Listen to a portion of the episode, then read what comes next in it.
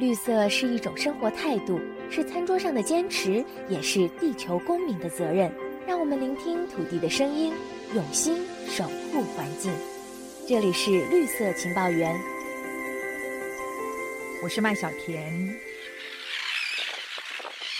极度濒危的黑嘴端凤头燕鸥被称为鸟类的大熊猫。过去，中国沿海渔民大量捡食海鸟蛋。最近，马祖更是出现了大规模弃巢，箭头指向了非法越界捕捞的中国渔船。为什么保育之路暗潮汹涌？今天我们要请两位鸟类专家来谈谈。第一位是台湾大学森林环境暨资源学系教授袁孝维，袁教授您好。哎，您好。第二位是台北市野鸟学会副总干事蒋公国，副总干事您好。你好，副总干事，为什么黑嘴端凤头燕鸥它会被称为神话之鸟呢？其实故事是因为这样，它大概在十九世纪的时候被人家发现，但是到二十世纪初期以后，它几乎就完全的消失在世人的眼前。那一直到两千年的时候，台湾的梁杰德导演他才在马祖，哎，又发现到了这种鸟。那一度被全世界人都以为灭绝的鸟，突然又哎蹦出来了这样子，所以其实就让世人觉得很震惊啊。那神话之鸟的名字也就是因此而来。它在全世界目前的话，它基本上只在东亚这条。线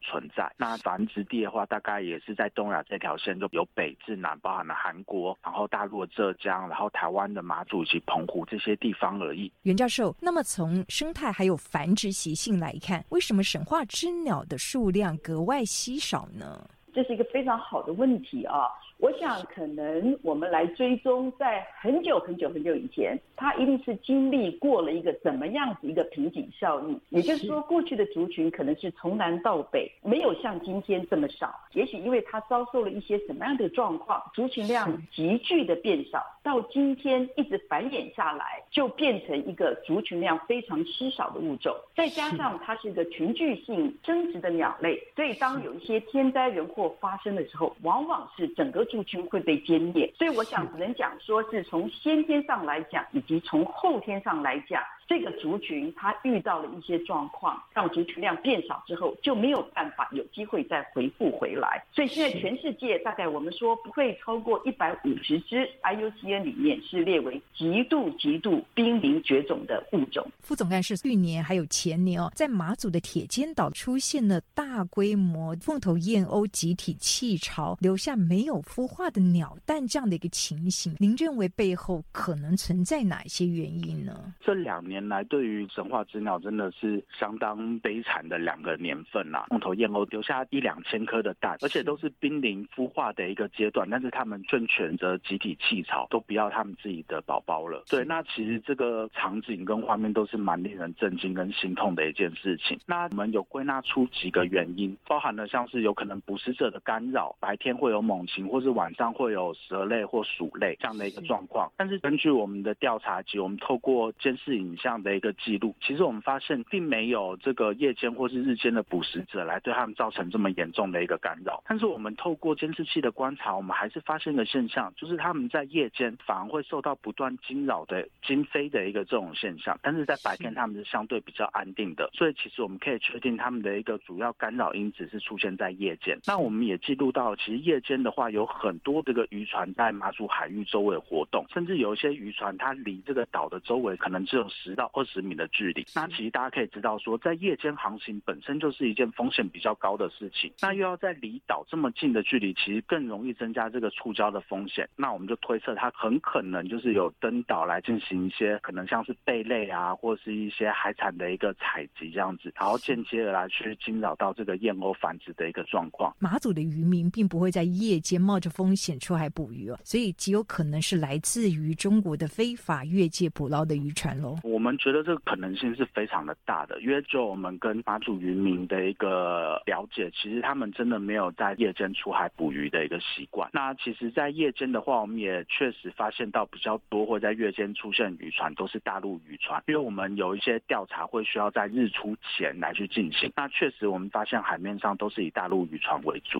事实上，我们在这两年也可以观察到，在马祖的海域，其实就在夏天的时候出现了大量中国武小。小管的船，他们会发出绿光，所以他们又把它称作马祖极光哦。您觉得这当中也存在某种程度的关联性呢？关于神话之鸟气潮的问题，是我觉得这个是一个蛮可能的一个原因，因为确实大陆渔民他们捕小管的一个方式，在这几年他们所使用的灯具其实有了一些变化，那也就导致说这个马祖极光这个名词的人是这几年才开始来形容这个夜间捕鱼情况。那我们也觉得这或许也可能会是造成燕鸥晚上发生骚动不安的一个情况之一。袁教授，那我们知道，其实这两年中国的抽沙船在台湾沿海的海域有也频繁的活动跟聚集，对于神话之鸟也可能造成一定程度的干扰吗？是的，我想抽沙船你等于说有两个层面，第一个层面就是说它在附近的干扰，那这些是群聚性的鸟类，它通常被惊飞了多次以后呢，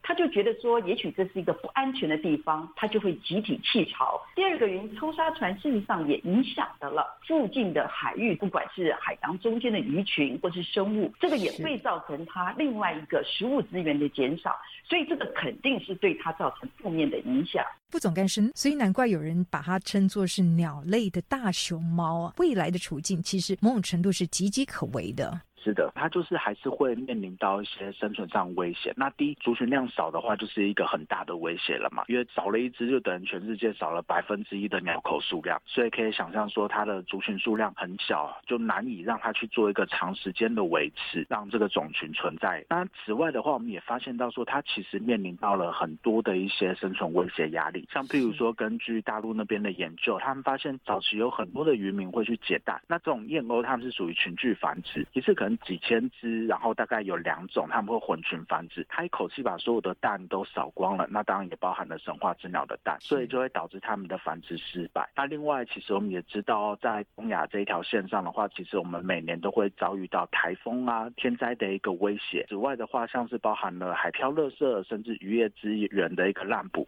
也都对他们的生存造成很大的一个压力。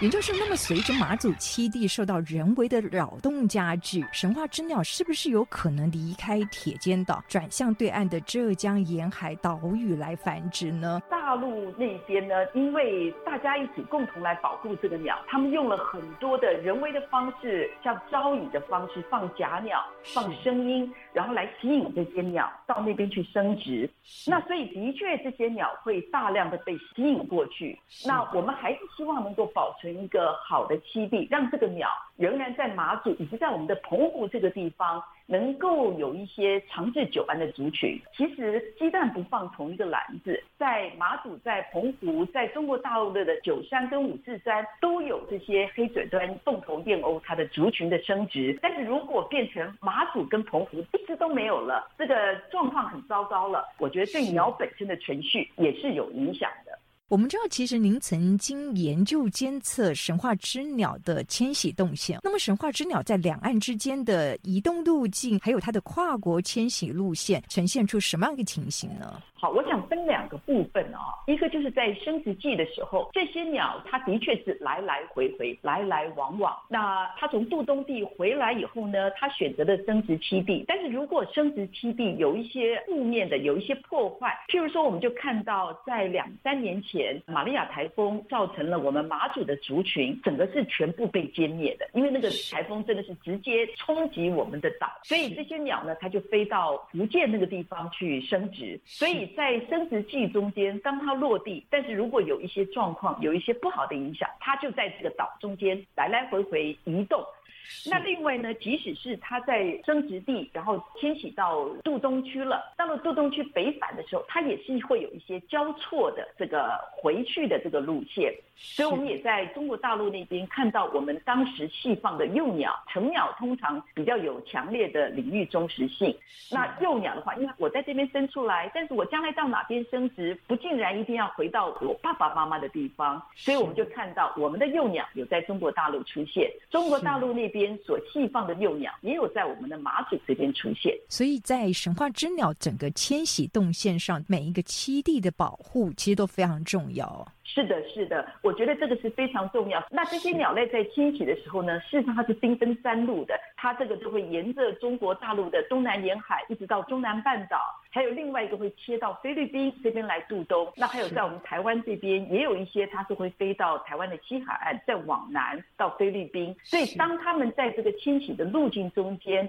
不管是他们短暂停留，或者是他们到度冬的地方去过冬，菲律宾、泰国、缅甸、越南这些区块，事实上都要受到非常好的保护。所以这是一个跨国，而且是跟政治无关的一个保绿策略。这几年，中国他们宣称说，黑嘴端凤头燕鸥的种群数量逐渐恢复了。不过，这有可能其实是从马祖这边过去的，而不是整体的种群成长。你认为有可能吗？我觉得它的因子大概是两个啦。第一个就是说，其实不尽然是从我们马祖这边过去，因为马祖向来就差不多是二十多只。那但是当然你要讲说，因为马祖这几年它气潮非常的严重，有一些鸟。迁移过去，那也是有可能的。那第二个，我觉得更有机会的是，因为在浙江沿海很多岛屿，过去是可能不知道它有黑嘴端凤头燕鸥。那但是现在为什么会族群数量增加呢？其实也有可能是因为在五四三跟九山，它都有做招引，把附近周边的鸟整个吸引到。做监测的岛屿，那当然不可讳言的，我觉得他们在这几年也做得非常的成功，所以在这个两个岛屿上面有成功的孵化出的幼鸟，它成长了之后再回到这边来生殖，这个机会也是有的。不过因为它一年就生这么一次，而且一个巢就一个蛋。那你要想到这个鸟大概要到两三岁，它才会有机会具有生殖能力。所以也就是说，即使在这几年我们有成功的有幼鸟孵化，我们要期待它能够加入这个族群，能够开始繁衍后代，也都是三五年以后的事情。所以这是一个缓慢的过程。那但是一定是从现在开始就要积极，然后来进行的工作。副总干事，那么我们知道，其实目前两岸都设置了保护区哦，未来保育工作可以再怎么样进一步的强化，来让神话之鸟真的不会成为神话呢？提到这个后续的经营管理面向啊，如果以马祖这边为例，目前我们确认人为干扰应该是占蛮重大的一环，而且我们也觉得这个是我们最有可能去做改变的一个地方，所以我们也希望马祖还是在比较关键的一个月时间，能够来去预防这个人为干扰。那中国大陆他们甚至在繁殖季的时候，他们会等于是有海巡派一艘船，二十四小时，然后连续一两个月、两三个月的时间就驻扎在那个岛附近。当，其实在未来比较大原远。我们也是希望能够画着海洋保护区，因为我们也很认同保护它们的繁殖地可能是不够，我们希望能够去保护它的一个这个觅食地，植物资源不予匮乏的一个状况。但是我们也知道它可能会带来很多的一个冲突，因为毕竟对于很多的马祖渔民来说，其实海洋资源就是他们赖以为生的一个地方。那如果我们一旦划设这个海洋保护区，会不会就是影响到他们的一个生计？这就还蛮需要很长远的一个规划跟沟通。袁教授，那么您有什么看法？当我们看到整个全世界海洋的污染，这个海洋资源的浩劫，其实今日鸟类，明日人类，我们看到这些海鸟也像是一个指标物种一样。它对于我们人类生存的环境其实是一个警讯啊！我们如果把尺度放更大，它其实绝对不是单一点的，它也绝对不是只有这些岛屿或是在这个台湾海峡两岸像这样子的一些保育措施而已。它其实要牵涉的是更广泛的。好，那还有什么事情我们可以再多做一点？最基本的当然是大家对自然环境的关怀。所以我也很高兴也看到像联合国 SDG 永续发展策略中间海洋的。保护海域生物的保护，其实也放在很重要的一环。那我觉得这个环境教育，这个让大家能够体会到这件事情的重要性，这是非常根本。但是这也是一个。比较缓慢的一个耕耘的过程。那如果说我们要比较短程或中程一点，对于海岛上面海鸟的保育的话，我觉得在台湾，我们的确是加强巡逻管制，不要让这些人直接对于这些鸟类造成一些威胁。那当然再来的话，就是这些鸟也可以当做是一个资源，创造一些生态旅游这些观光的这些价值的话，那也是这些鸟类可以发挥未来让大家更关注、更愿意保护它们的一个动机跟契机。是没错，其实我们真的必须多管齐下，才有可能让神话之鸟有更好的栖地。那这同时也是保护我们人类自己了。是，的确是如此。好的，非常谢谢两位的分享，也谢谢您收听《绿色情报员》，我们下周再会。